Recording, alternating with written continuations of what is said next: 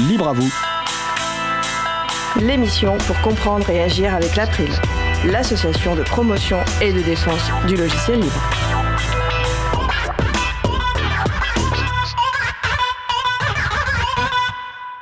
Bonjour à toutes, bonjour à tous.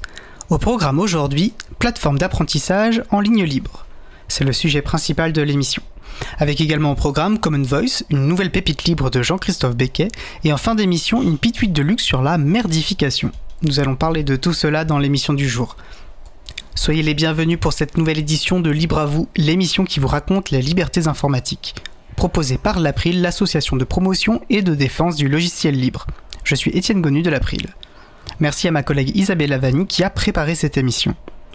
Le site web de l'émission est libreavou.org. Vous pouvez y trouver une page consacrée à l'émission du jour avec tous les liens et références utiles et également les moyens de nous contacter. N'hésitez pas à nous faire des retours ou à nous poser toutes questions. Nous sommes mardi 27 juin 2023, nous diffusons en direct, mais vous écoutez peut-être une rediffusion ou un podcast. À la réalisation de l'émission, mon collègue Frédéric Couchet, accompagné de Bouquinette. Salut à vous Merci bonne émission Cause commune, la voix des possibles, 93.1 FM et en DAB+, en Ile-de-France. Partout dans le monde sur causecommune.fm et sur l'appli Cause Commune. Pour participer à notre conversation, 09 72 51 55 46 et aussi sur causecommune.fm, bouton chat, salon libre à vous. Chaque mois, dans sa chronique Pépite libre, Jean-Christophe Becquet, vice-président de l'April, nous présente une ressource sous licence libre. Texte, images, vidéos ou bases de données, sélectionnées pour son intérêt artistique, pédagogique, insolite, utile. Les auteurs et autrices de ces pépites ont choisi de mettre l'accent sur les libertés accordées à leur public. Salut Jean-Christophe, alors quelle nouvelle pépite as-tu choisi de nous présenter ce mois-ci? Bonjour Etienne, bonjour à tous et bonjour à toutes. Je propose aujourd'hui de parler de Common Voice. Common Voice est un projet porté par Mozilla qui vise à produire une base de données libre d'enregistrement vocaux. L'objectif de Common Voice est de récolter des échantillons de paroles reflétant toute la diversité des voix et des accents. Concrètement, Common Voice vous invite à enregistrer des phrases avec un microphone et à vérifier les enregistrements déjà réalisés par d'autres contributeurs et contributrices.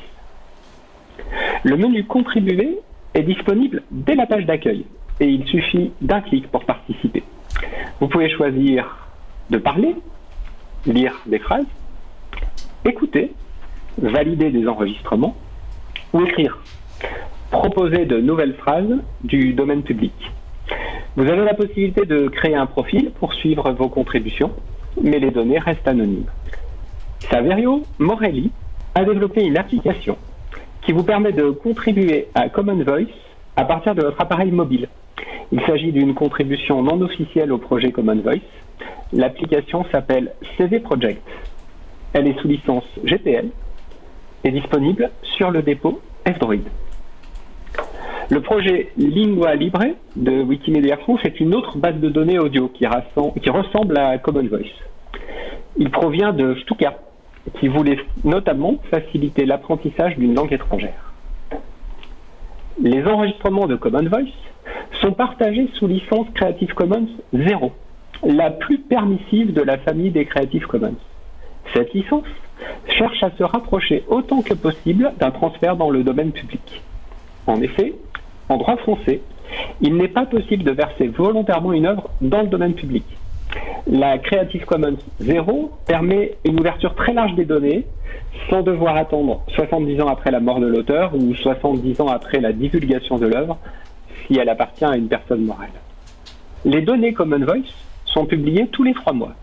La dernière version, Common Voice Corpus 13.0, comprend 1000 heures d'enregistrement en français par 1700 voix.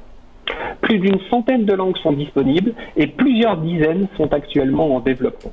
Le transcripteur Scrid, développé par les CNA, offre un exemple concret de l'utilisation d'échantillons vocaux disponibles sous licence libre. Ce service en ligne permet en effet de transcrire automatiquement un fichier audio ou vidéo. La reconnaissance automatique de la parole apparaît comme une des premières applications de la base de données Common Voice. Mais la licence libre ouvre la porte aux innovations avec pour seule limite votre imagination. L'intérêt de disposer de transcription est un sujet bien connu à la prime puisque nous avons un groupe de travail très actif qui met en texte notamment nos émissions hebdomadaires Libre à vous. Cela permet de rendre toutes nos productions accessibles aux personnes en situation de handicap auditif, par exemple, mais aussi aux moteurs de recherche pour l'indexation, ou tout simplement à celles et ceux qui préfèrent lire qu'écouter. Je salue au passage Marie-Odile et son équipe du groupe Transcription. Votre travail est très apprécié par les personnes ayant participé aux émissions Libre à vous que j'ai pu animer. Merci Jean-Christophe et je, je, je, me joins à tes, tes remerciements euh, et salutations à, Marie-Odile et à tout le groupe euh, Transcription. C'est vrai que c'est un, un, travail euh, très important et, très utile, au-delà même d'ailleurs de, de, Libre à vous. Deux précisions, alors je ne vais pas me faire porte-parole de Marie-Odile, mais elle, elle transcrit sans utiliser ce, ce logiciel parce qu'en fait, elle préfère, elle a ses, usages, ses habitudes et elle est extrêmement efficace. Hein, je pense qu'on ne peut pas dire le contraire quand il s'agit de Marie-Odile. Et puis préciser que Marie-Odile nous propose elle aussi une, une chronique mensuelle dans Libre à vous, hein, les transcriptions qui redonnent le goût de la lecture. Euh, merci beaucoup Jean-Christophe. Euh, bah, je te dis pas au mois prochain, je vais te souhaiter plutôt un bel été, mais est-ce que je te dis à la saison prochaine pour de nouvelles pépites libres? Oui, effectivement, euh, j'ai accepté de poursuivre ma chronique euh, Pépite Libre euh, pour la prochaine saison. Et donc, euh, ce sera avec plaisir qu'on se retrouve à la rentrée. Et bel été à tous et à toutes. Bonne émission pour aujourd'hui. Merci Jean-Christophe. C'est avec plaisir qu'on te retrouvera. Salut Jean. Et ben, je vous propose à présent une pause musicale. Après la pause musicale, nous parlerons de plateformes d'apprentissage en ligne libre. Avant cela, nous allons écouter L'amour vache, une production des journées de création musicale Zik Libre en Bib. On se retrouve juste après. Belle journée à l'écoute de Cause Commune, la voix des possibles. Qu'est-ce que j'attends? Cause Commune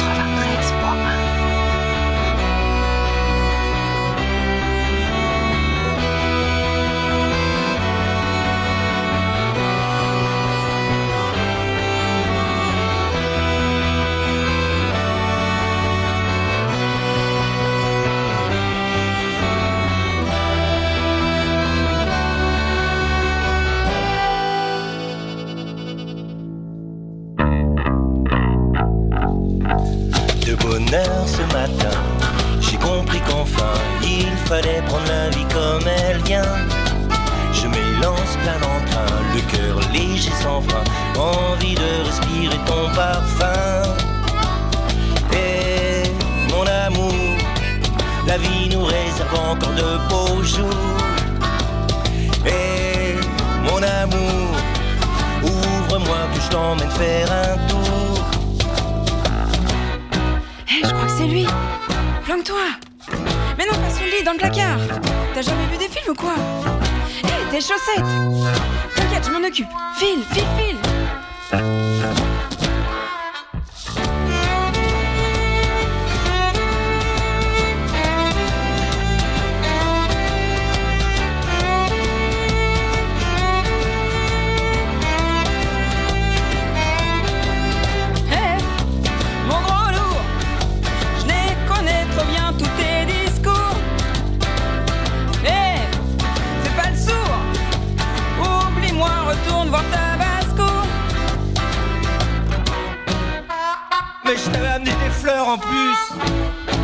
Ils vont jamais me les reprendre.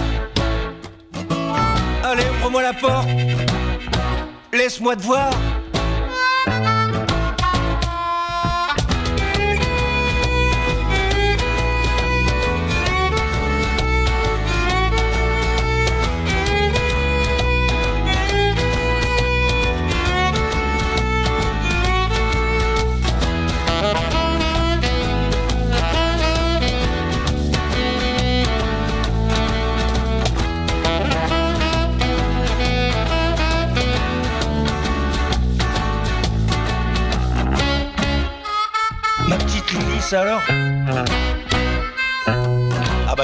Mieux maintenant.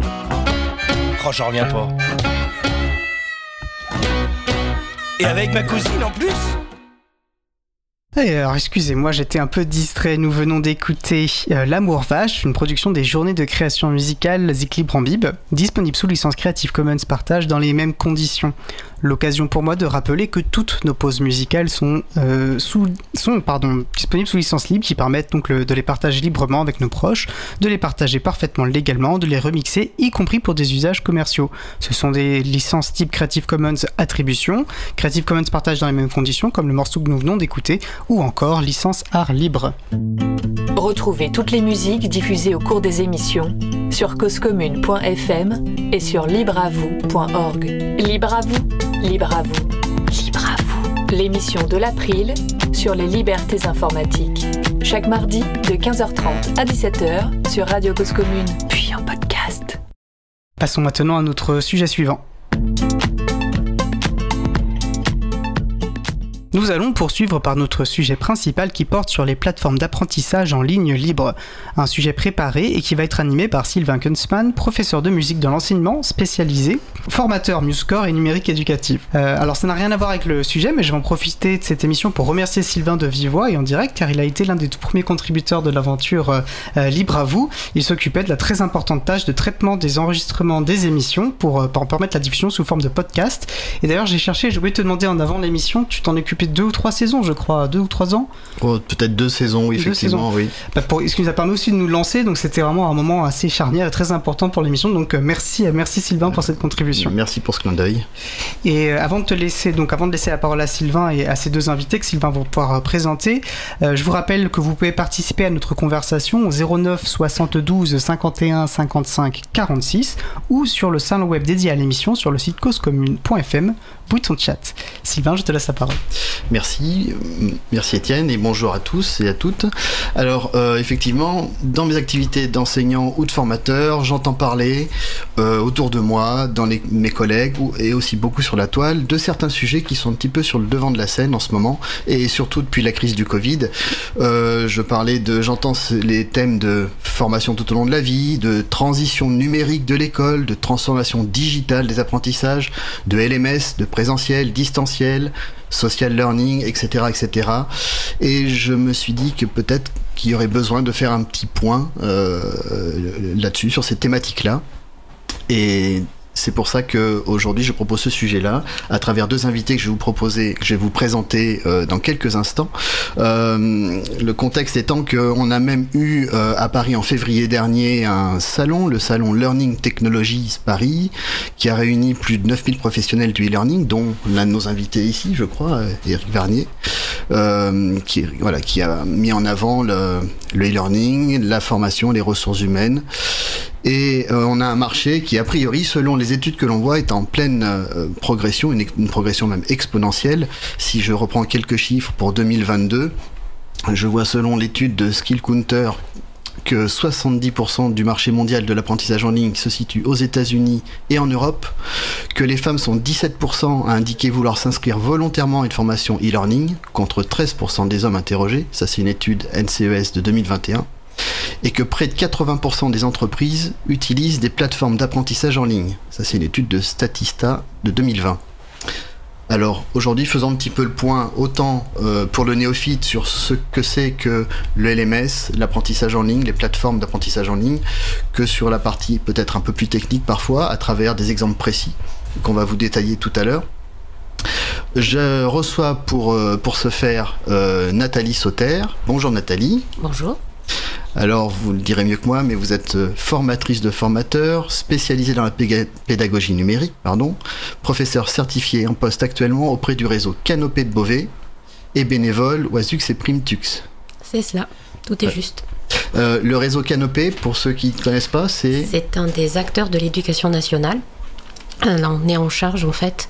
Il y a un canopé, un atelier canopé dans chaque département de France. Nous sommes une entité nationale et nous rayonnons autour de ce qui est le numérique éducatif dans les établissements, mais pas seulement, ça porte tout ce qui peut être en lien avec l'éducation, ça peut être les valeurs de la République, ça peut être la coéducation au sens large. D'accord. Donc euh, Canopée agit comme opérateur en fait du ministère de l'Éducation nationale. D'accord. Euh, et alors comment on passe de professeur certifié à cette affectation sur, euh, sur le réseau Canopée Une appétence pour le numérique et l'innovation. Euh, avant ça, j'étais en poste en réseau d'éducation prioritaire à Beauvais toujours, après quelques années à l'étranger en Afrique ou autre. Et arrivé là, j'avais fait un peu le tour, ça faisait un peu 16 ans que j'enseignais la même matière. J'avais envie de voir d'autres choses. Ils ont monté un Fab Lab. Ils avaient besoin de quelqu'un pour animer le tiers-lieu pédagogique et j'avais envie d'expérimenter la chose dans une dimension autre. J'étais déjà formatrice, euh, ce qu'on appelle le PLE, c'est-à-dire je formais déjà mes confrères en technologie. D'accord, PLE, c'est. C'est les gens qui forment les gens qui sont en établissement. D'accord, ok. Et on a hâte de, d'entendre un petit peu votre expérience à, ce sujet-là.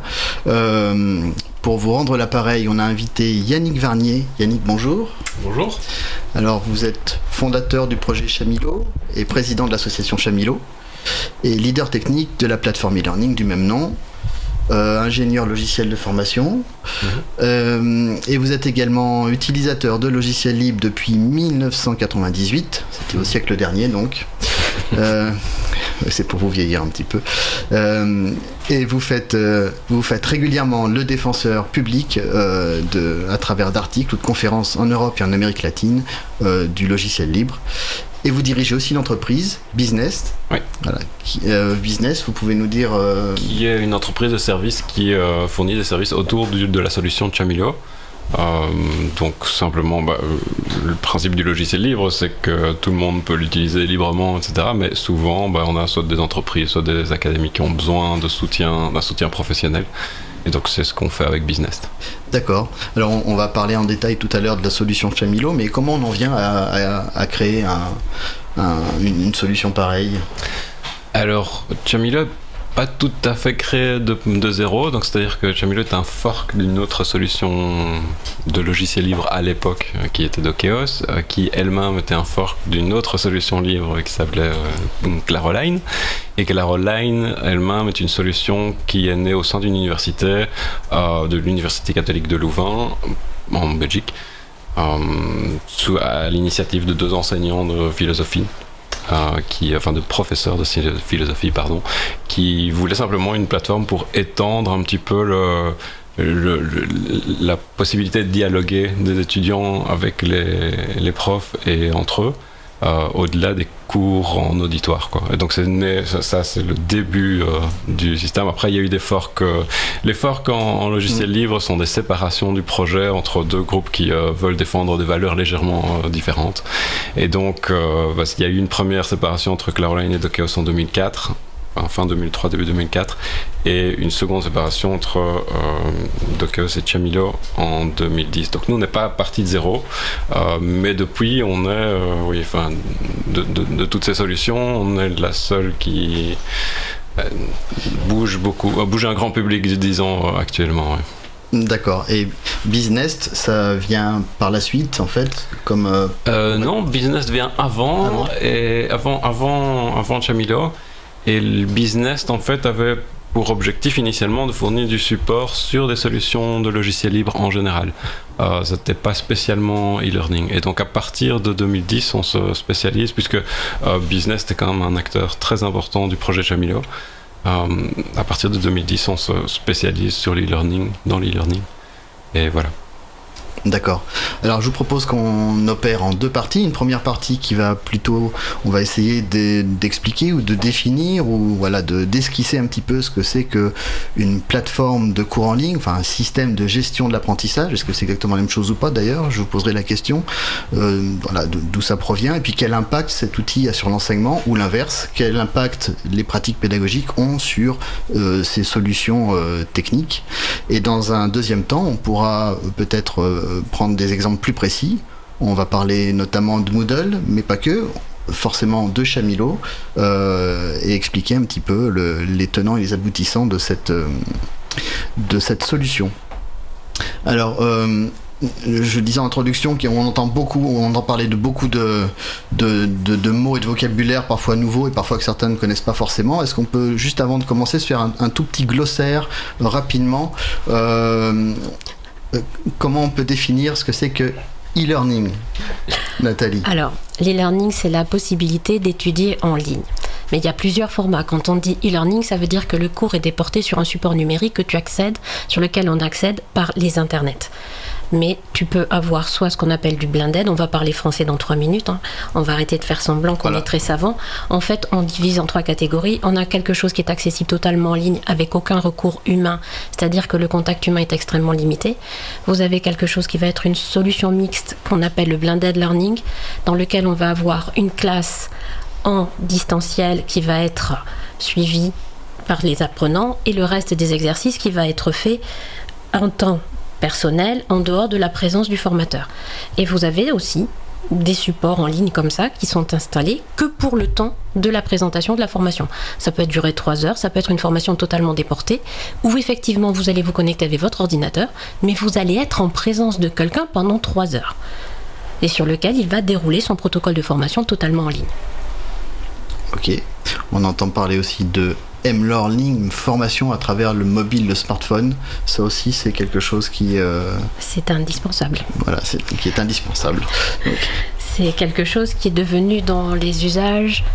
Il faut comprendre que c'est apparu parce que les gens sont de moins en moins équipés d'ordinateurs à la maison. Bien sûr que l'ordinateur a des beaux jours devant lui, mais la jeune génération et les collégiens, les lycéens, etc. travaillent énormément à partir de leur smartphone. Et quand on a besoin de les toucher, de les atteindre, il faut que ce soit responsive. Ça veut dire que mon support de formation doit fonctionner aussi bien sur un ordinateur que sur une tablette ou un téléphone. Et ça, c'est quelque chose qui est important de prendre en compte au moment de la conception et de la création du système. D'accord. On entend parler aussi de social learning. Alors, oui, le social learning, c'est simplement la possibilité d'apprendre euh, mieux dans un contexte euh, social, donc de partager avec d'autres personnes euh, nos apprentissages et de faire en sorte que ensemble on apprend de façon plus active, de façon plus motivante aussi, parce qu'on voit les pairs qui, euh, qui apprennent également. Euh, Je sais pas si tu peux rajouter. En pédagogie, ça porte un nom en fait. C'est ce qu'on appelle l'émulation. On sait que pour avoir une émulation, quand tu apprends quelque chose, il faut 6-7 personnes dans une classe. Si tu as un groupe d'apprenants inférieur à 7, l'émulation n'est pas la même que si tu as quelque chose de ce nombre, à partir de ce nombre-là et au-dessus. Ça, c'est quantifié en neurosciences. On sait dire à peu près maintenant comment on fait ça. On peut apprendre différemment, bien sûr qu'on peut apprendre en un par un, on peut apprendre en groupe de trois, mais l'émulation, c'est-à-dire l'intelligence collective et l'émulation du groupe et l'entraînement, se fait à partir 5, mais 6, 7 personnes, c'est vraiment idéal. C'est l'aspect collaboratif des Tout à fait. apprentissages. L'humain est quand même un animal grégaire. On peut dire ce qu'on veut, on est des animaux grégaires. D'accord. Alors, bon, on, va, détailler encore. On entend parler de continuous learning, micro-learning, adaptative learning. Je crois que c'est décliné à toutes les sauces, mais euh, on, a compris l'essentiel de, de ce dont on allait parler. Euh, alors, tout ceci, ça, ça date pas d'hier. Euh, sans faire un historique euh, complet de, de l'histoire de, de l'apprentissage en ligne ou à distance, euh, on, pourrait évoquer éventuellement ben, tout cet enseignement à distance qui avait lieu avec la poste, même dès, le 19e siècle. Euh, et puis à partir du 20e siècle, on a eu aussi des, les, toutes ces inventions, les, les machines à les machines enseigner, la machine à enseigner de Sidney Pressé en 1924, ou le cylindre à problème, ça c'est 1929, donc même avant l'apparition de, l'informatique. Euh, et puis finalement, les, le mouvement universitaire euh, a, lancé un petit peu l'enseignement à distance, notamment avec les grandes universités euh, américaines euh, au XXe siècle. Et tout ça s'est développé petit à petit. Au niveau de la France, je crois que tu as quelques repères aussi par rapport à, Moi, j'avais trouvé euh, le début des MOOC en fait et des enseignements massifs en 2012, qui faisait suite en fait, qui faisait suite aux enseignements du CNED et aux enseignements à distance qui se passaient par diverses plateformes via la poste et les envois. D'accord. On a utilisé euh, le CNED pour nos propres enfants quand on était à l'étranger, pour pouvoir continuer la scolarité des enfants. On a utilisé ces systèmes-là.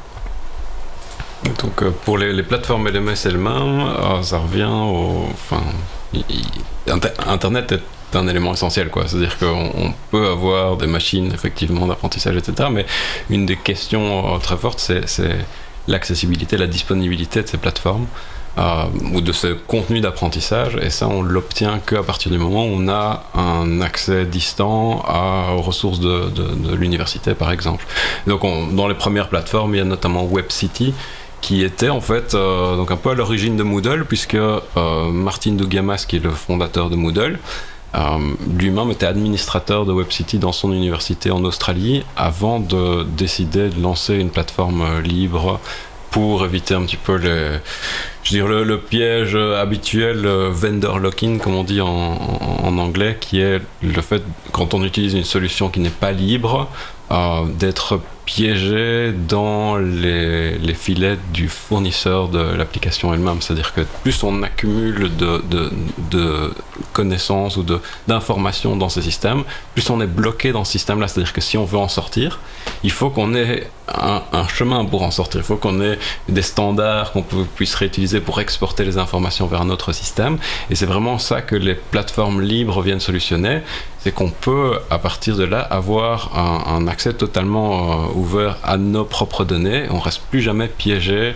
auprès d'un fournisseur en particulier. Je vais me permettre, c'est vrai que la traduction plus communément admise à vendor locking, c'est enfermement propriétaire. Super. Je suis pas très bon dans le franco-français.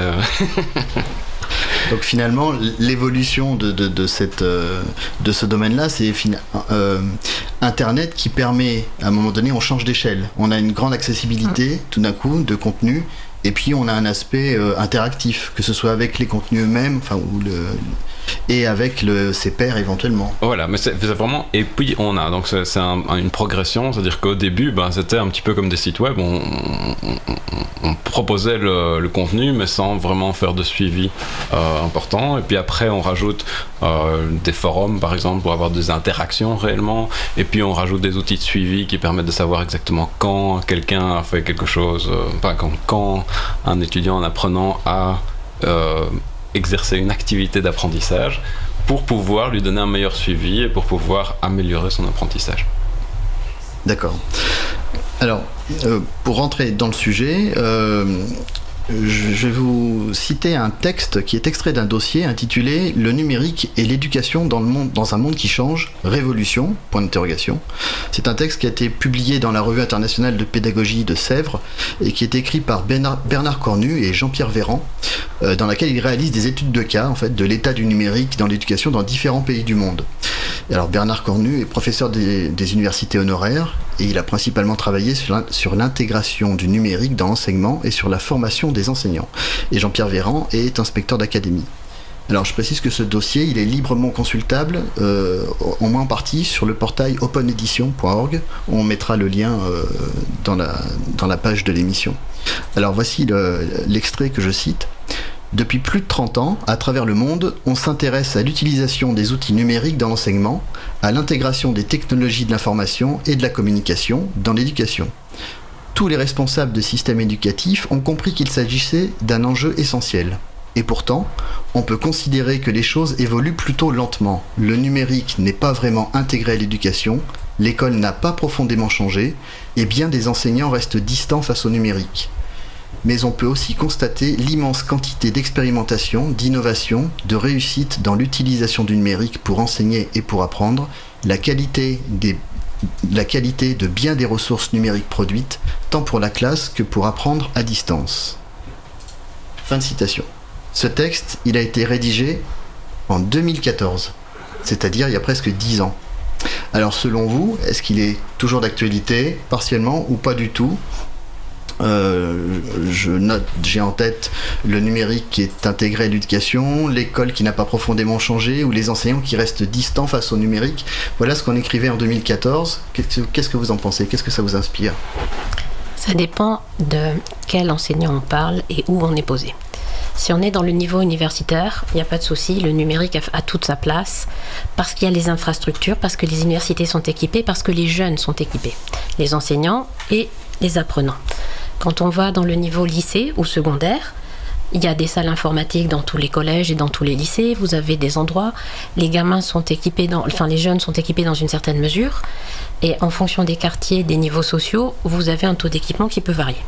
Quand on arrive à l'école primaire, ça devient une autre histoire.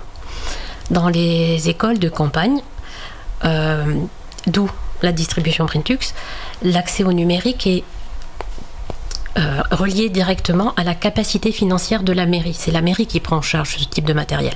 Si vous êtes dans une grosse commune, le matériel existe et vous avez les salles, vous avez les moyens, vous faites des demandes et ça tourne. Quand vous êtes dans des petites communes de village, Vous avez des fois un ordinateur dans la classe qui permet de faire l'appel, et c'est celui de l'enseignante. Ou c'est un vieux poste qui traînait quelque part et qu'on a mis dans l'école. Ce sont ce qu'on appelle les machines de fond de classe. Ce qui ne permet pas non plus une appropriation facile du numérique. Mais pour former les enseignants tous les jours, je peux vous assurer qu'il y a un vrai travail qui est fait. Il y a quelque chose qui a été mis en place et qui s'appelle PIX. Il y a un PIX spécial édu qui est mis en place.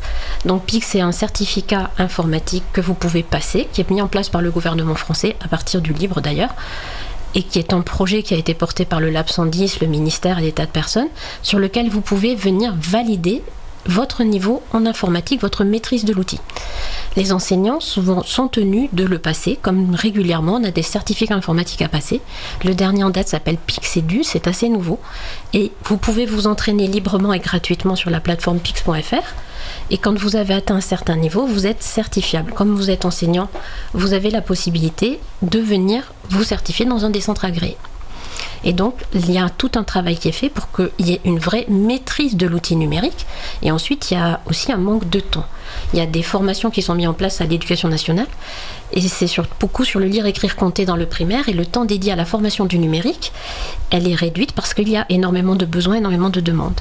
Et donc, les enseignants ont soin à se former seuls souvent et à se débrouiller. Alors ça dépend des académies, ça dépend de vos inspecteurs, mais le gros de l'histoire, c'est quand même ça. Donc c'est vrai dans une certaine mesure et tout dépend où on est assis dans le circuit. Voilà, oui, je vous voyais hocher la tête pendant que je citais le texte. effectivement, je comprends mieux. Et, il est vrai d'ailleurs que dans le dossier, il est dit plus loin que le l'établissement dans lequel on regardait était euh, prépondérant pour ensuite l'observation qu'on faisait euh, par la suite. Euh, Yannick, sur cet état de fait d'il y a 10 ans, vous pensez qu'on a évolué je beaucoup, pense... un peu Le mm. Covid, oui, non Non, je pense que c'est toujours, toujours d'actualité. Euh, un des gros problèmes au niveau de déséducation nationale en général de par le monde, c'est que ce sont des machines énormes à faire bouger et donc faire changer les usages euh, à un niveau national, c'est toujours très compliqué. Alors on trouve toujours, toujours des enseignants super motivés qui font avancer, qui tirent un peu les autres derrière eux et, font avancer euh, la chose. Je veux dire en général l'effort de, de digitalisation, de numérisation. Mais on a aussi toujours ce problème qu'au final, euh, c'est un effort qui c'est un, effort, un, effort, qui doit être initié à un niveau plus élevé parce que la machine de l'enseignement national, c'est toujours une machine très hiérarchisée. Et donc, ouais, et donc il faut qu'il y ait un effort euh, suffisant. Mais alors, on arrive directement au, problème du financement, qui est que bah, dès qu'on veut financer un changement à ce niveau-là, bah, on parle directement de budget énorme. Quoi. Et du coup, ça, ralentit un petit peu le, progrès. Mais malgré tout, on sent que les nouvelles technologies disponibles accélèrent quand même euh, progressivement l'adoption. Donc les, les technologies deviennent de plus en plus faciles à utiliser. Euh, et bon, je sais pas si on, ira dans ce sens-là aujourd'hui, mais euh, les nouveaux, enfin cette année-ci en particulier, on a eu une, explosion de systèmes d'intelligence artificielle euh, dans tous les sens. Hein. Il, y a, vraiment de tout, de tout, de tout. Et il y a notamment beaucoup de systèmes qui permettent aux enseignants de gagner du temps, quoi. Donc de, de, de pré-générer du contenu d'apprentissage, de euh, d'évaluer les choses. Euh, Nathalie n'a pas l'air tout à fait d'accord avec moi, mais en tout cas, on parle d'accélérer. On ne parle pas de remplacer leur, leur, mais de permettre réellement de, de, développer euh, des contenus de façon plus rapide et parfois de meilleure qualité. Ça dépend un petit peu. Évidemment, on a toujours, avec les systèmes d'intelligence artificielle maintenant, on a toujours un, un pourcentage, de, on appelle ça l'hallucination euh, dans les systèmes d'intelligence artificielle, euh, les, les, les modèles, euh, les, grands modèles de langage, les LLM, comme ChatGPT, Bard, etc., où on a en fait un pourcentage des résultats qui sont, qui sont donnés, qui sont totalement, totalement fantaisistes. et là, l'enseignant doit jouer son rôle de, de validateur et de vérifier qu'effectivement cette information est correcte. Mais en attendant, on a je parle d'un pourcentage, généralement c'est 10 à 20%, et le reste du temps, on a du contenu de qualité qui peut être créé déjà actuellement avec ce système-là. Je me permets peut-être juste une, référence parce que euh, Yannick, vous avez mentionné voilà, le, rôle de l'impulsion euh, du gouvernement, de, l'éducation nationale. En début d'année 2022, on avait reçu Alexis Kaufmann, qui est professeur mathématique, fondateur de Framasoft pour celles et ceux qui connaissent cette super association. Et il est actuellement chef de projet logiciel et ressources éducatives libres. Voilà, il fait partie euh, à la direction numérique de l'éducation. il y a Audran Le Baron qui est le nouveau directeur et qui semble donner une impulsion intéressante vers le logiciel libre. Voilà, on verra comment dans, ah. concrètement ça se met en place. On est au-delà du semblant. Hein. On est sur quelque chose d'extrêmement concret. Il y a des assises qui se sont tenues. Il a été défini, puisque j'étais là-bas avec eux, donc voilà, et la réunion de fin se tiendra le 4 juillet. Euh, ça s'appelle euh, GT NUM, c'est le groupe de travail numérique libre.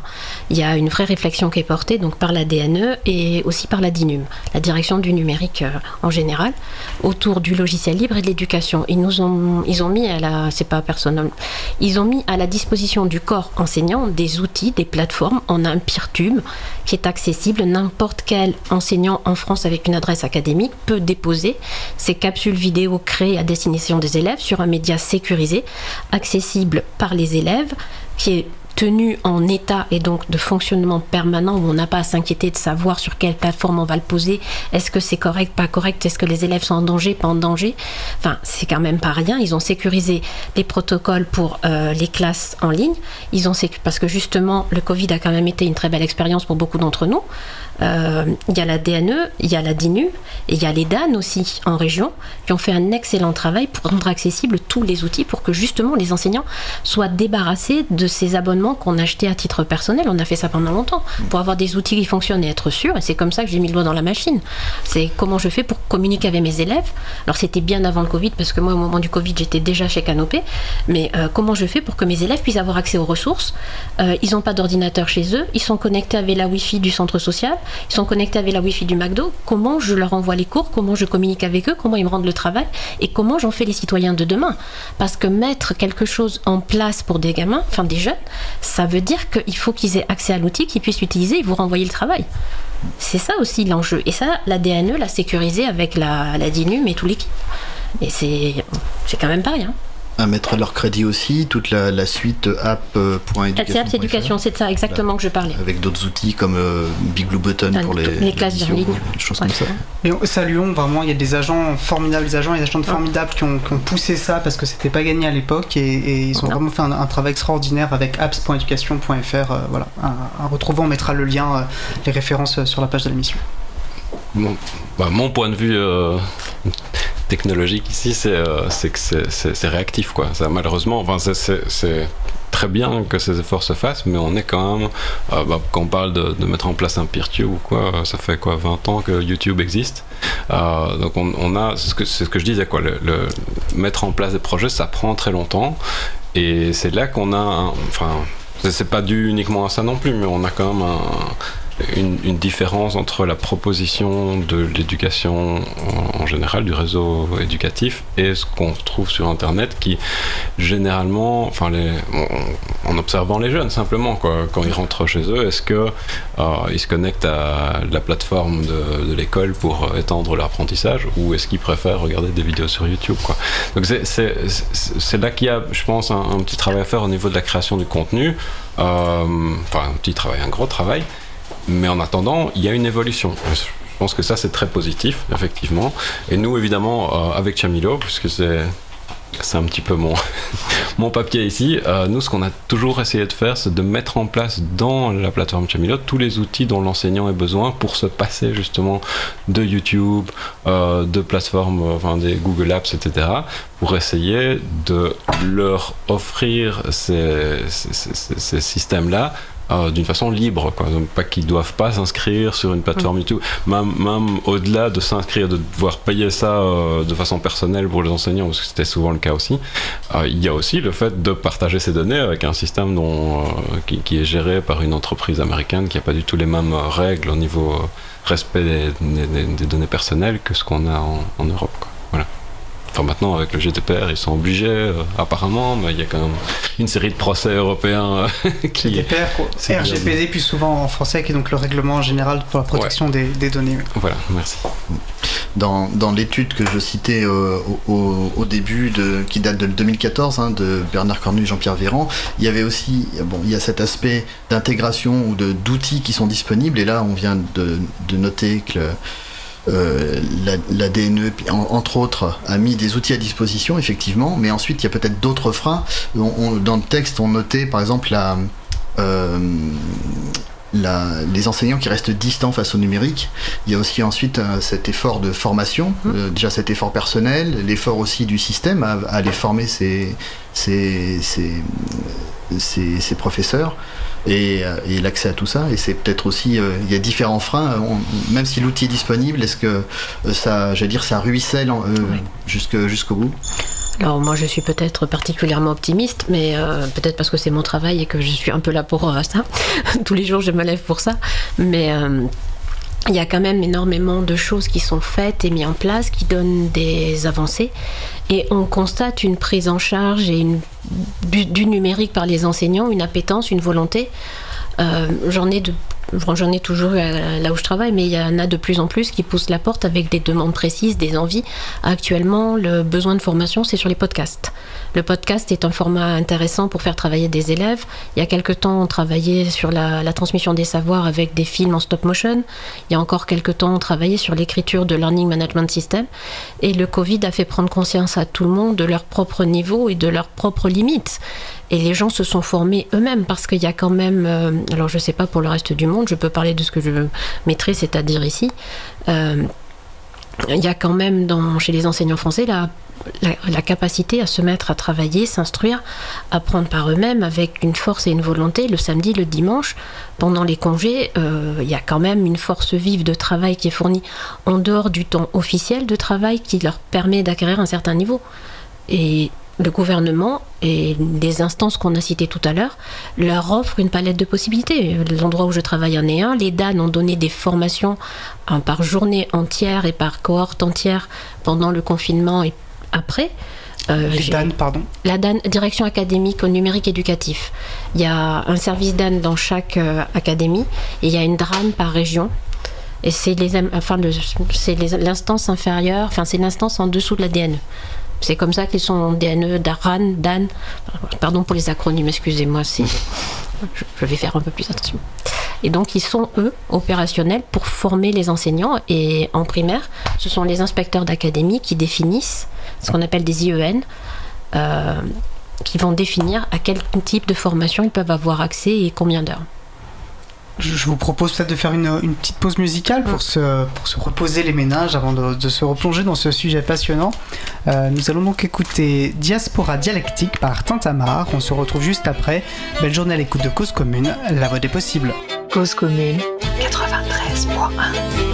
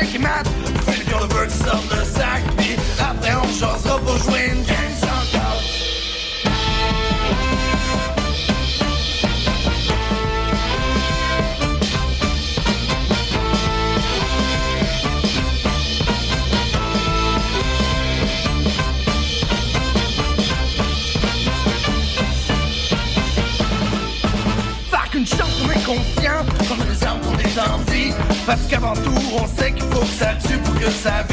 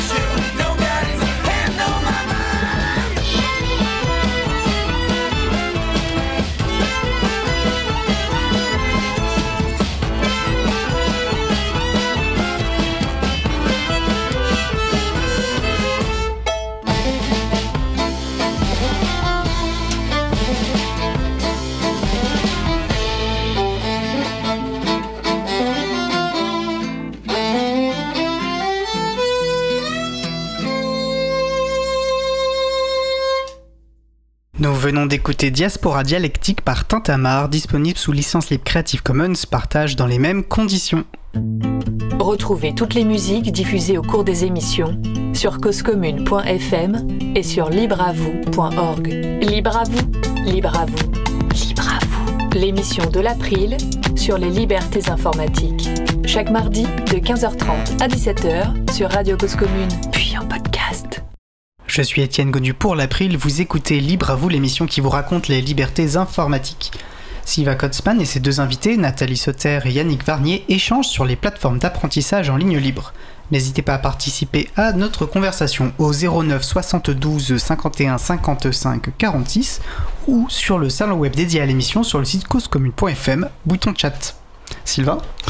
Alors, rentrons dans le vif du sujet, on va pas tourner autour du pot. C'est quoi un LMS, Learning Management System En français, si je traduis gestion de système de l'apprentissage? Système de gestion. de Système de gestion de l'apprentissage, voilà, je le dis à l'envers. Euh, Yannick, c'est quoi? C'est un site, c'est un service, c'est quoi un LMS Alors c'est une application, mais pas dans le sens euh, application mobile, c'est une application, un, un site auquel on se connecte. Euh, on se connecte pourquoi? Parce que comme ça on sait qui a appris et comment. Euh, mais en dehors de ça, c'est juste un, site sur lequel on va retrouver des ressources d'apprentissage qui ont été euh, préalablement conçues ou, recollectées par euh, l'enseignant qui va se charger de nous. Ça peut être euh, totalement automatisé, donc on peut ne pas avoir d'enseignant spécifique euh, pour nous, mais en tout cas, le système lui-même va permettre de mettre à disposition ce contenu et pour l'apprenant ou l'étudiant de suivre ce contenu et de laisser une trace de la façon dont il a appris pour qu'on puisse, avec cette trace, améliorer son apprentissage. Et donc l'i- l'idée euh, finale, c'est d'optimiser l'apprentissage, de faire en sorte que les personnes qui apprennent euh, puissent apprendre mieux, plus rapidement, euh, étendre leur, apprentissage par rapport à ce qu'on pourrait, ce qu'on a le temps de faire en classe par exemple, ou par rapport aux modalités qu'on a le temps d'utiliser en classe ou qu'on a l'opportunité d'utiliser en classe. Par exemple, utiliser les vidéos, bah, c'est un petit peu plus compliqué à faire en classe qu'en ligne. C'est un petit exemple comme ça, mais voilà. Euh, la même chose pour les, tests qui sont auto-validés. On parle souvent de la- l'auto-évaluation des, des étudiants. Est-ce qu'un étudiant peut, dans une salle de classe, euh, directement apprendre de ses erreurs Euh, Oui, il peut, mais il est euh, en, conflit, je veux dire, avec les autres, euh, les autres étudiants dans la classe, dans le sens où il n'y a pas un temps illimité et chacun veut faire des questions d'une certaine, veut poser des questions d'une certaine manière ou veut voir s'il a bien compris. Et bon, il n'y a qu'un seul enseignant pour une vingtaine, une trentaine de- d'étudiants, et donc c'est difficile de partager ce temps. Alors que si on est face à un système qui a été préparé pour ça, on peut directement euh, répondre à des questionnaires, etc., avoir du feedback euh, automatisé qui a été préparé par l'enseignant, et ça va beaucoup plus vite pour certaines activités. D'accord, ça c'est un des avantages du LMS. On va, on va les développer juste après. Nathalie, un défi. En deux phrases, c'est quoi un LMS pour un vous système de massification des, enseignements et des savoirs. Et il n'est pas réservé au monde scolaire. Il y a toute une partie des LMS qu'on n'a pas encore abordée, c'est la formation professionnelle pour adultes. Et il y a énormément. Voilà. Et donc ça me permet de former toute une entreprise avec un seul support. Ça fait un peu plus de deux phrases, mais j'ai travaillé. Ok. Donc on va parler de Chamilo. D'autres exemples Moodle Oui. Euh, D'autres LMS qui vous passent par la Euh, tête Moi, j'utilise euh, indifféremment Moodle ou Palscenari, une forme qui n'est pas libre, mais qui vient d'un livre qui s'appelle Canoprof, qui est le Learning Management System de la structure dans laquelle je travaille. Et vous en avez, donc il y a, ouais, ça c'est les trois principaux. Il y a encore euh, La Wikiversité. Ilias qui est plutôt une, une plateforme allemande. Euh, Il y a Sakai qui est une plateforme, euh, j'ai envie de dire nord-américaine, mais euh, qui, ne fait plus tellement de bruit pour l'instant, donc sais pas très bien dans quel état elle se trouve. Mais voilà, il y a quelques plateformes libres, et puis il y a les grosses plateformes propriétaires, ça il y en a des centaines. Euh, dans le monde académique, on connaît surtout euh, Blackboard et Canvas. Euh, au niveau global, hein, je veux dire pas spécialement en, en France, et au niveau des entreprises en France, on connaît 360 Learning qui fait euh, Mm. beaucoup de publicité, euh, Skillsoft. euh, Euh, les CCI viennent de se doter d'un système qui était générique. En fait, les chambres de commerce et de l'industrie viennent d'utiliser. les chambres de commerce et de l'industrie viennent de se mettre aussi au Learning Management System. Avant, elles avaient chacune le leur. Et là, elles ont unifié en fait pour pouvoir communiquer, échanger entre elles leurs protocoles de formation et travailler de manière un peu plus globale. Parce que c'est ça aussi l'avantage d'un Learning Management System.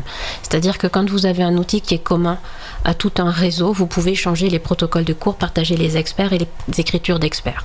Quand on a chacun le nôtre et qu'on a des plateformes diverses, faire communiquer les protocoles et les procédures d'apprentissage, ça devient un peu plus compliqué. D'où ma grande passion pour le libre et l'interopérabilité. D'accord, on va y revenir juste après, ouais. Euh, donc, euh, vous y avez répondu partiellement, mais je pose quand même la question.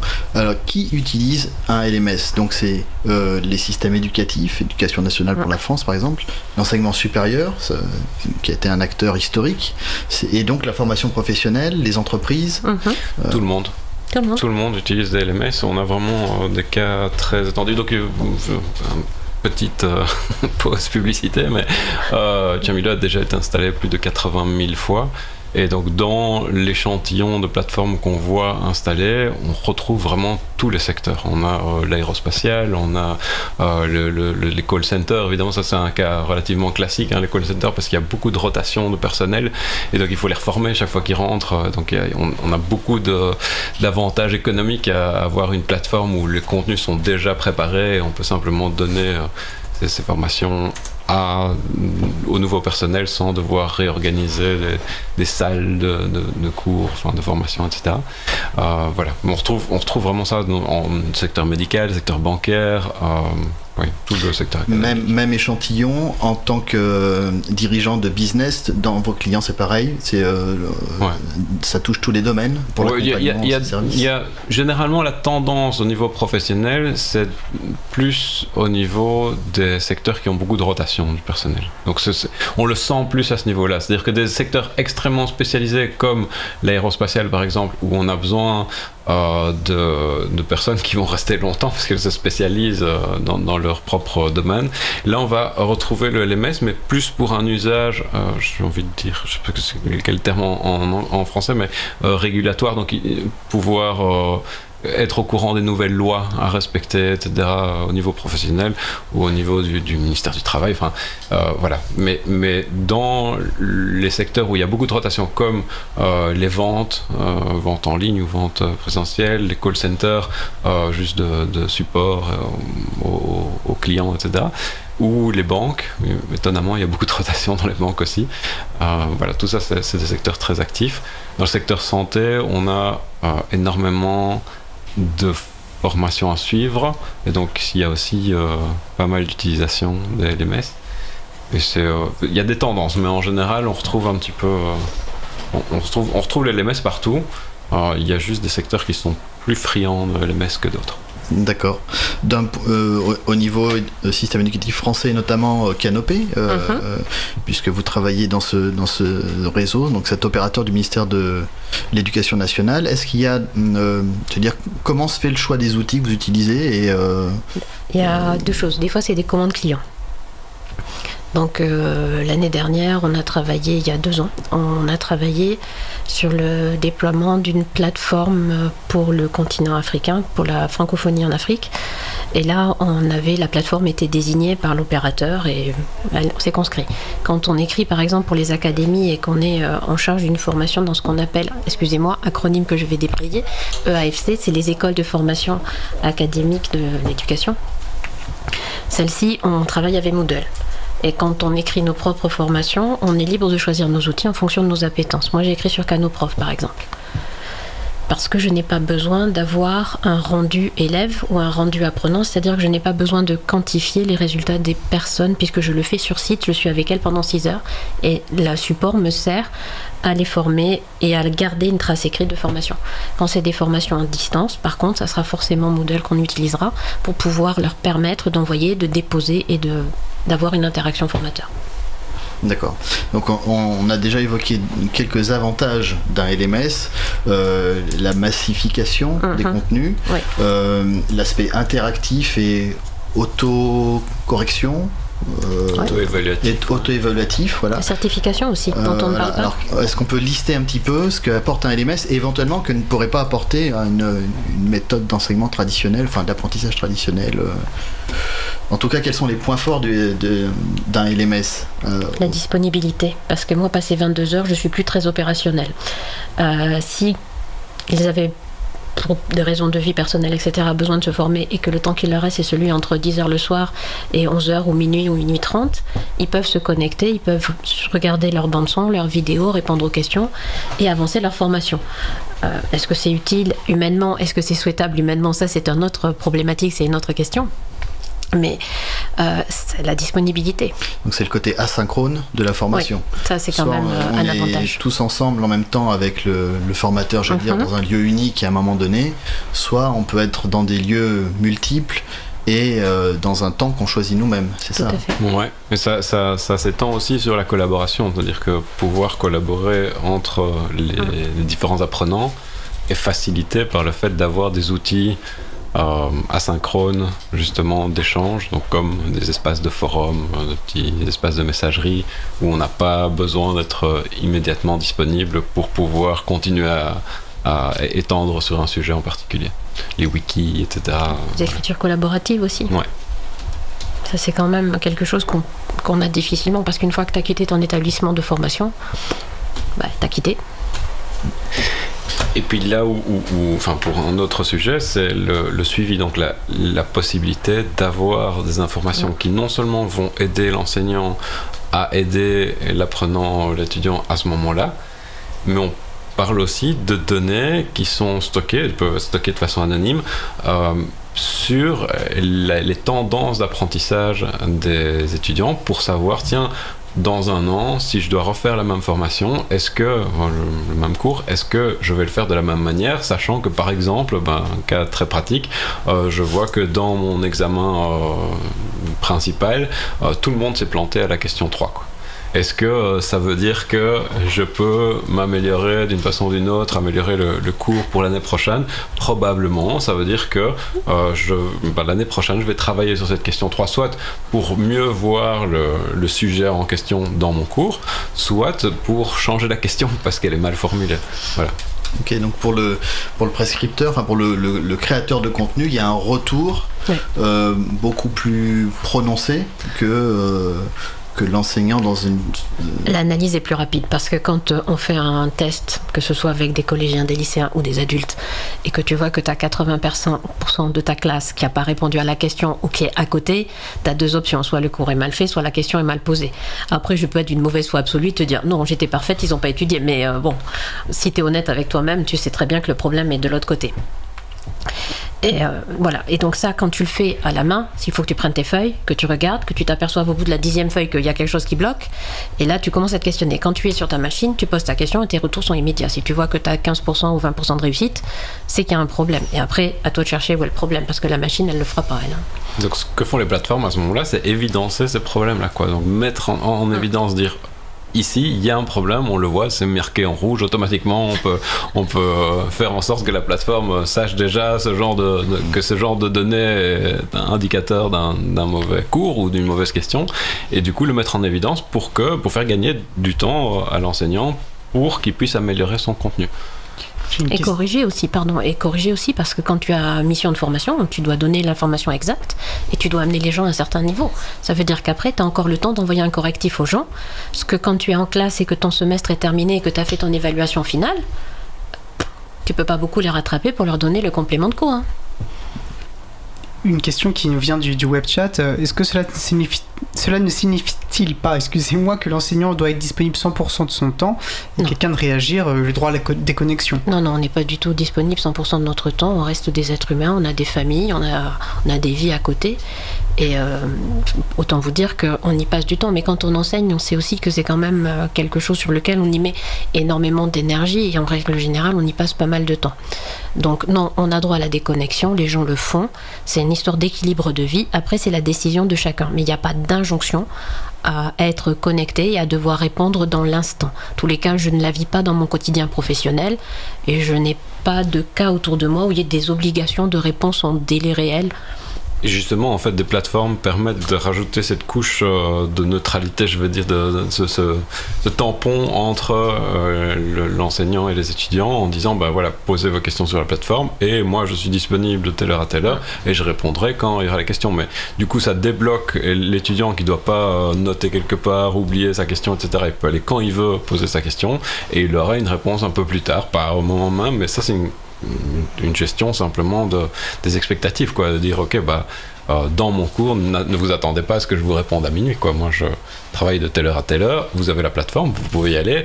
D'autres étudiants vont peut-être vous répondre euh, à minuit, mais en tout cas euh, moi je répondrai dès que je suis disponible. Voilà. De toute façon, quand on fait une formation en présentiel, on laisse notre adresse mail aux stagiaires et on leur dit envoyez-moi un mail. Et on ne répond pas au mail le jour même.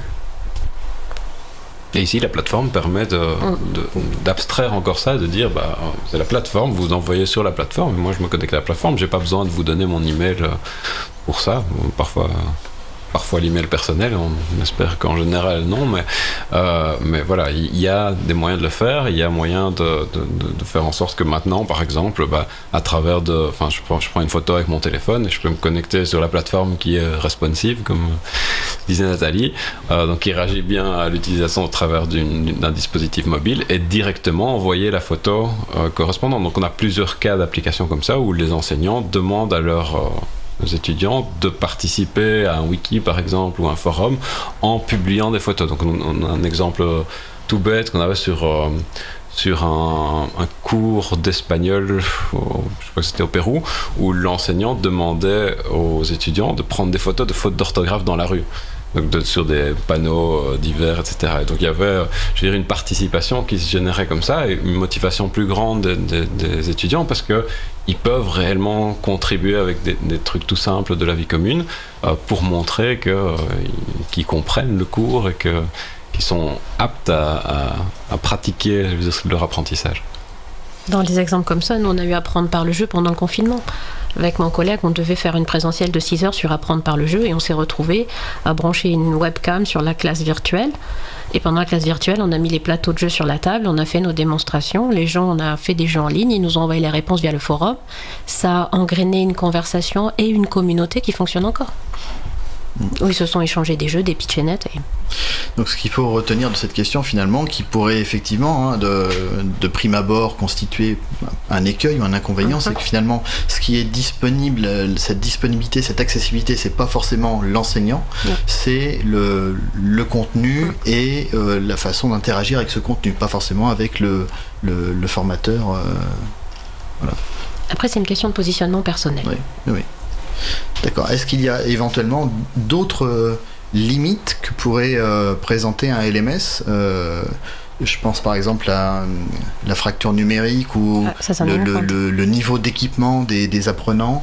Euh, on a vu que la majorité maintenant des lycéens avaient Mm. euh, un smartphone. C'est le, le- le principal vecteur pour se connecter à Internet, je crois d'ailleurs. Mhm. Mais est-ce que, bon ça c'est valable pour la France, peut-être que dans d'autres pays c'est différent, est-ce que le LMS se heurte à une, une inégalité d'équipement?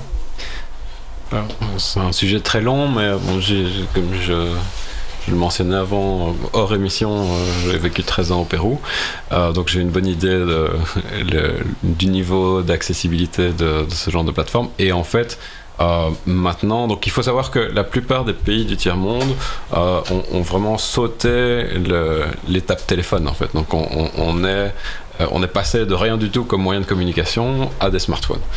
Et la plupart des pays du tiers-monde sont de mieux en mieux équipés en smartphone et donc ils peuvent faire une utilisation euh, de, de- systèmes en ligne, etc.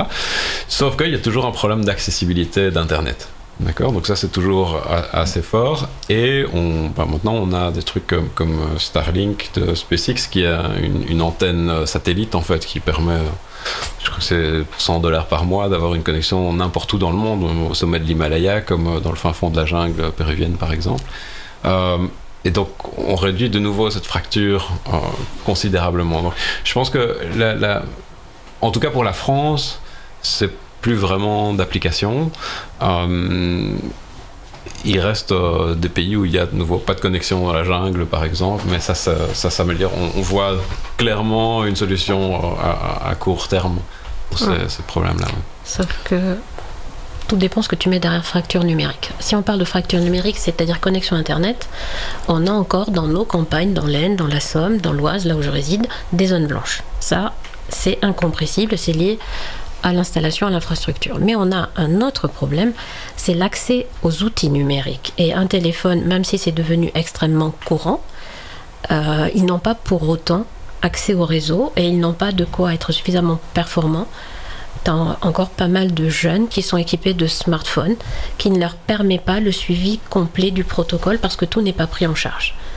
Euh, la vidéo va pas bien passer, le son ou ils sont défaillants.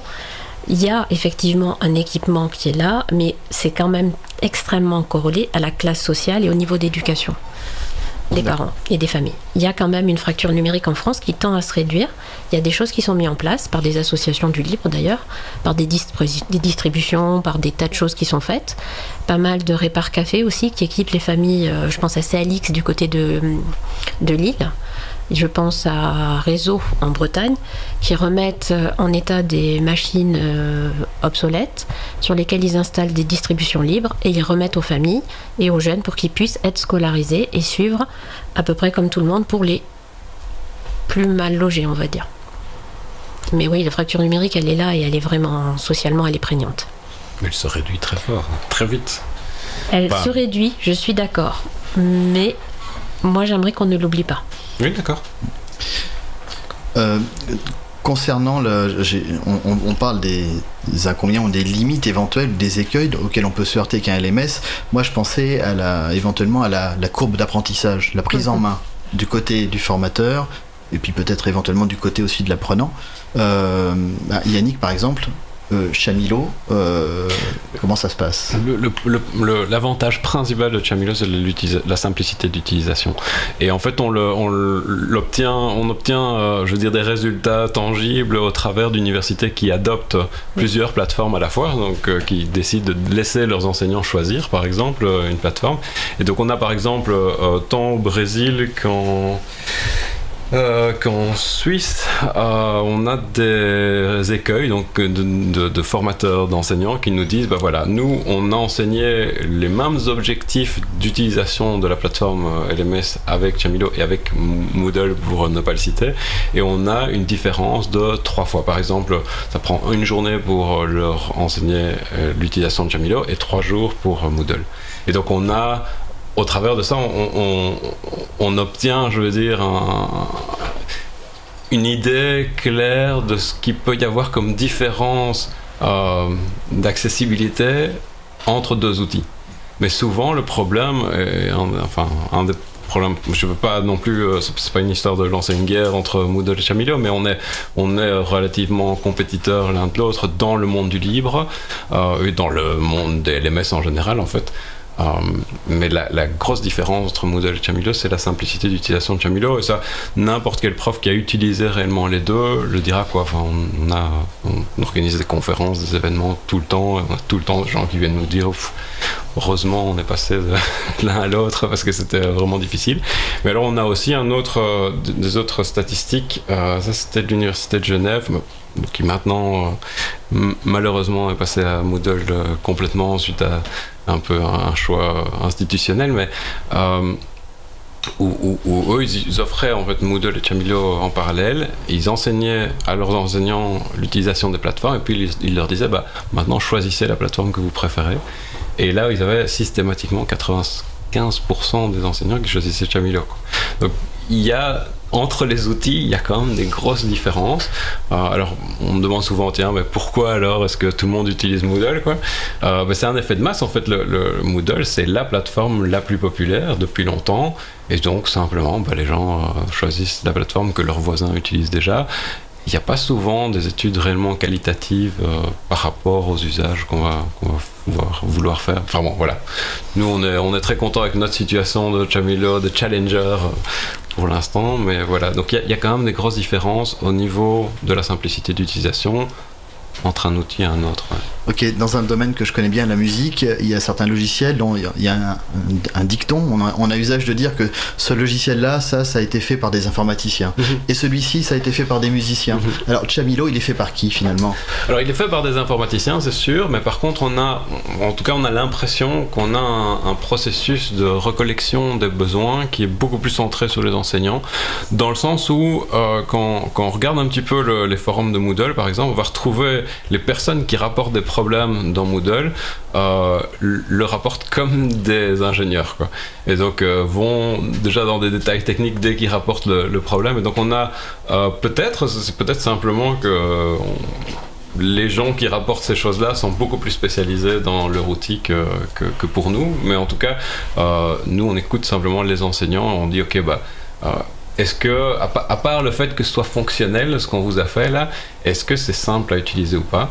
Euh, Combien de temps ça vous prend à l'utiliser Et on écoute simplement, euh, c'est écouter, écouter, écouter, avoir des événements réguliers. Nous, on a un, petit événement euh, dans la francophonie tous les mois pour rencontrer des enseignants justement et voir qu'est-ce qu'ils pensent de notre plateforme. On a aussi un forum ouvert, on a plein de canaux pour pouvoir nous transmettre les, les besoins. Mais alors, au niveau du développement donc, d'un logiciel libre en général, comment ça marche Puisque un logiciel libre, a priori, c'est libre, donc on ne vend pas le logiciel lui-même, ou on peut le vendre, mais bon, c'est compliqué à mettre en place s'il est libre, parce qu'au final, euh, on peut avoir des fuites, quoi. Euh, Nous-mêmes, fr- offrir cette solution-là pour un certain prix, à pas avoir un, concurrent qui va offrir euh, notre solution aussi pour un, prix bien moindre. Mais donc, en général, pour financer un logiciel, il faut un logiciel libre, faut avoir euh, bah, des, clients ou, euh, des dons, n'importe quel mécanisme de financement pour pouvoir euh, financer des développeurs. Si on finance pas des développeurs, malheureusement, dans le monde du logiciel libre d'il y a 20, 30 ans, 30 Ouais, bah, on va se limiter à 20 ans. D'il y a 20 ans, euh, il y avait beaucoup de geeks dans leur garage, etc., qui pouvaient faire des petits outils rapidement. Maintenant, on arrive quand même à une qualité de solution qui est très élevée, et donc on a besoin d'y passer énormément de temps, et c'est très difficile à mettre en place sans avoir des gens dédiés à ça. Il y a combien de développeurs qui travaillent sur euh, Chamilo Euh, on est quatre euh, techniques, quoi. Donc, euh, une petite équipe euh, pour, un, pour un très gros système, en fait, maintenant, puisqu'on parle de plus de 2 millions de lignes de code. Euh, mais voilà, les, gens qui travaillent sont des gens qui travaillent depuis longtemps. Donc, la plupart d'entre eux ont déjà plus de 8 ans en travaillant euh, sur la plateforme. Et moi, 20 ans, je crois, ou 19 ans. Je, je me permets juste une très courte parenthèse. Effectivement, les questions des financements et de comment s'organisent les entreprises de logiciel libre sont des questions récurrentes. On a plusieurs émissions libres à vous si vous voulez creuser ce sujet sur les entreprises du libre, sur les réseaux de libre, sur les, les financements euh, du logiciel libre, effectivement. C'est des questions importantes et, et récurrentes. Je crois qu'on arrive à- pas loin de la fin du temps imparti. J'ai j'ai juste une dernière question. Euh, euh, un des avantages de Chamil aussi, en tout cas je sais que vous y êtes attentif, c'est l'aspect, euh, ça rejoint une, une des valeurs du logiciel libre, l'interopérabilité, c'est l'aspect portabilité aussi des contenus. Je crois que Nathalie en antenne disait si c'est pas euh, Scorm. Scorm, je n'y touche pas. Donc euh, est-ce que vous pouvez nous expliquer un petit peu le, cette, euh, cet aspect de portabilité des contenus? Quand on écrit une formation en fonction du niveau, euh, ça peut prendre une journée, deux journées. Mais si c'est un module de formation pour adultes qui s'étend sur plusieurs semaines, on parle de 50, 60, 80, 100 heures de travail derrière des fois. Entre la création des exercices, des capsules vidéo, des montages. Quand on a un outil qui est pas libre et que on est enfermé dans l'outil et qu'on veut récupérer son contenu, c'est extrêmement compliqué. Donc moi j'ai pris la décision il y a assez longtemps suite à deux déboires, si je ne peux pas enfermer ça, encapsuler mon protocole dans un SCORM, c'est-à-dire un fichier packagé que je vais garder sur mon disque dur en sécurité et que si je pars par exemple chez Chamillot, je vais pouvoir redéployer mon SCORM et installer ma formation sur sa plateforme à moindre frais. Bien sûr, tout n'est pas encore correctement, donc je vais devoir reprendre l'écriture des titres, un petit peu un format vidéo, recollecter deux trois questions et refaire un petit peu les choses. Euh, si j'ai pas cette interopérabilité là, je n'y vais même plus parce que j'en ai assez de passer énormément de temps à écrire des choses qui ont une valeur dans le temps qui est certes, comme toute formation, elle a une date de péremption. hein. C'est surtout que j'écris des formations sur des outils techniques. Mais je veux pouvoir changer de plateforme au besoin. En fonction des contrats aussi, je dois délivrer sur l'une ou sur l'autre des plateformes. Et je ne peux pas tout réécrire systématiquement. D'accord. Les utilisateurs de Chamilos euh, arrivent déjà avec des contenus en général ou partent de zéro? Est-ce que cette, euh, cette portabilité est un- dans leur tête important? Je vais me faire mettre du temps. Une Ouais. réponse très très courte si Ça, dépend des profils, mais donc on a oui, environ 50% des utilisateurs qui viennent avec leur contenu et qui ont besoin que la plateforme supporte ce standard. ouais. SCORM, un temps standard d'in- d'échange de, de contenu. ouais. D'accord. Merci Yannick, mais merci Nathalie. Et merci Sylvain, c'était vraiment un échange passionnant à écouter. Et, euh, et bah, on invite les gens à venir découvrir ces, ces outils, et notamment bah, Chamilo, euh, Chamilo. Et je vous propose à présent de faire une pause musicale. Après la pause musicale, nous écouterons une nouvelle pituite de Luc. Avant cela, nous allons écouter Esouira par Amine Maxwell. On se retrouve juste après. Belle journée à l'écoute de Cause Commune, la voix des possibles. Cause commune 93.1.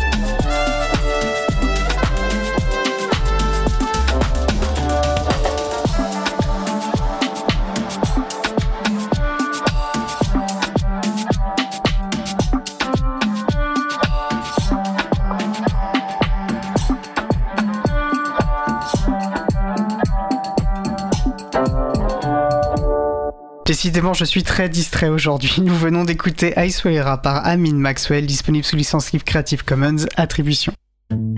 Retrouvez toutes les musiques diffusées au cours des émissions sur causecommune.fm et sur libreavoue.org. Libre à vous, libre à vous, libre à vous. L'émission de l'April sur les libertés informatiques. Chaque mardi de 15h30 à 17h sur Radio Cause Commune, puis en podcast. Je suis Étienne Gonu de l'April et nous allons passer à notre dernier sujet. La pituite de Luc est une chronique rafraîchissante au beau goût exemplaire qui éveille l'esprit et développe la libido. Allez, il a été prouvé scientifiquement qu'écouter la pituite augmente le pouvoir de séduction, augmente le succès dans les affaires ou aux examens et décuple le sexe à pile. Retour de l'être aimé, il ou elle reviendra manger dans votre main comme un petit chien. Aujourd'hui, Luc nous explique sa découverte du concept de merdification. On l'écoute et on se retrouve juste après, toujours en direct sur Radio Cause Commune, la voix des possibles. J'ai découvert il y a peu le concept de merdification ou ensidification en anglais. La merdification ne parle pas de nos trottoirs constellés des troncs canins. C'est un concept formalisé par Cory Doctorow. J'en ai pris connaissance sur le blog de Lionel Drico, alias Plume, qui est lui aussi un auteur de science-fiction. Article de blog que j'ai lui-même découvert grâce à un certain Zoxum qu'il a publié sur Reddit. Incroyable, en 2023, on peut encore découvrir des choses sans passer par un moteur de recherche. En voyant le titre, j'ai tout de suite pensé qu'il s'agissait encore de quelqu'un qui avait besoin d'exprimer son asymétrie positive-négative, ce qu'on nomme plus simplement son biais de négativité. Le c'était mieux avant, comme dit le commun des mortels. En fait, ce n'est pas du tout ça dont il s'agit. La merdification offre une représentation de la façon dont fonctionne un certain capitalisme, dont font partie certains GAFAM ou certains natus. L'idée est que ces entreprises gagnent du fric non pas avec leur domaine d'activité, mais avec la promesse de lendemain qui chante, en version capitaliste bien sûr. Ainsi, Uber a toujours été en déficit partout où il opère, mais les investisseurs ont continué à déverser du fric dedans, car ce niveau de disruption, cette base d'utilisateurs et de chauffeurs débouchera nécessairement sur un business juteux à terme. Pour le moins, c'est ce qu'ils croient. Ce qui avait été lancé à perte, avec des voitures neuves, des chauffeurs sympas et une petite bouteille d'eau, était destiné à se merdifier. Une fois les actions vendues, une fois les bonus touchés, une fois que le start a fait son exit, l'opération est bouclée. Le véritable business a été de vendre du rêve. Les uns repartent avec leur pactole, les derniers naïfs qui ont marché dans la combine possèdent les actions d'un business boiteux qu'il va falloir rendre rentable. Bien souvent, la seule façon de faire est de presser les utilisateurs captifs en dépensant le moins possible, d'où la merdification du service. Karl Marx a fait un double salto arrière carpé dans son cercueil. La propriété privée des moyens de production est désormais laissée aux losers de l'équation. Le merdo-capitalisme n'en a plus besoin. Le contrôle du système d'information leur permet de générer du profit en appliquant une politique parfaitement déloyale et d'en retirer leur bille avant que la pépite ne se transforme en caca. Et le hasard faisant bien les choses, Reddit, où j'ai découvert cet article, ne fait pas exception. Cofondé par Aaron Schwartz, ce réseau social qui avait mis la liberté d'expression au centre de sa démarche tient plus du forum à l'ancienne avec des subreddits modérés par des humains bénévoles. J'aime bien m'y confronter à des gens qui ne pensent pas comme moi, qui partagent par exemple des articles du Figaro auxquels je n'aurais jamais jeté un œil autrement. C'est bien entendu la qualité du sub qui fait la différence et sur Reddit se côtoie le pire et le meilleur. Je sais que c'est dur à croire, mais sur ceux que je fréquente, il m'est arrivé de changer d'opinion en lisant les arguments d'en face. Ça m'est même arrivé plusieurs fois. Dans son histoire, ce réseau social a connu quelques heures, notamment vers 2015, quand Helen Pao, alors patronne du truc, avait décidé que le harcèlement n'était pas souhaitable. Ces mesures lui ont valu de se faire elle-même harceler, parce que tout le monde sait bien que la liberté d'expression devrait être absolue, et pour quiconque pense le contraire, une balle dans la nuque avec facture à la famille comme on faisait en Chine. Et puis bon, un PAO dans le monde de la boxe, c'est une sorte de bouclier qui sert à l'entraînement pour frapper de toutes ses forces dedans. Donc harceler Helen Pao, c'était juste dans l'ordre des choses. C'est une simple synchronicité, il n'y a pas de hasard. Aujourd'hui encore, Reddit est à feu et à sang, mais cette fois c'est pour une raison qui me semble bien meilleure. Les patrons du réseau ont décidé que l'accès à l'API coûterait désormais 12 000 dollars par an, écartant automatiquement tous les petits projets qui y sont connectés. Il y a eu des grèves, certaines durent encore, d'autres ont changé le statut de leur sub en autorisant les contenus pornographiques pour que Reddit ne puisse plus y mettre de la pub. Pour ma part, j'ai proposé de poster des tutos pour apprendre à la palpation des seins et des testicules pour favoriser la prévention des cancers correspondants, mais personne ne m'écoute. Face à la fronde, la direction de Reddit donne à ses utilisateurs une bonne leçon de liberté informatique puisqu'ils ont dégagé les admins des subs récalcitrants pour en remettre les clés à des bénévoles plus dociles. Ce qui me rassure le plus, c'est que sur le sub Air France, où je traîne le plus, les modos cherchent une solution de repli plutôt que de lâcher l'affaire ou de courber les chines. Je me suis créé un compte sur Lemmy, un Reddit-like, qui est un projet du fait divers où sont déjà partis certains. Mais il me semble qu'il ne soit pas encore très mûr, en tout cas, aucun chaton n'a voulu de lui pour l'instant. Au final, la tendance à la merdification est plutôt une bonne nouvelle. Elle démontre encore une fois la pertinence du libre. Il faudrait maintenant comprendre comment et pourquoi certains utilisateurs, tout juste sortis d'un bac à merde, sautent à pieds joints dans le nouveau machin clinquant qui les ramènera immanquablement à leur point de départ. Je devrais sans doute poser la question sur Reddit.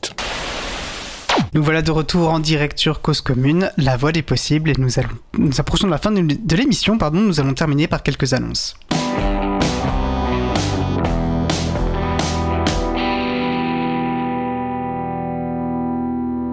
Jeudi 29 juin, nous vous invitons à découvrir les coulisses du Chapril, la contribution de l'April au collectif des hébergeurs alternatifs, transparents, ouverts, neutres et solidaires. Une présentation en vidéoconférence via le logiciel Big de 21h à 22h30.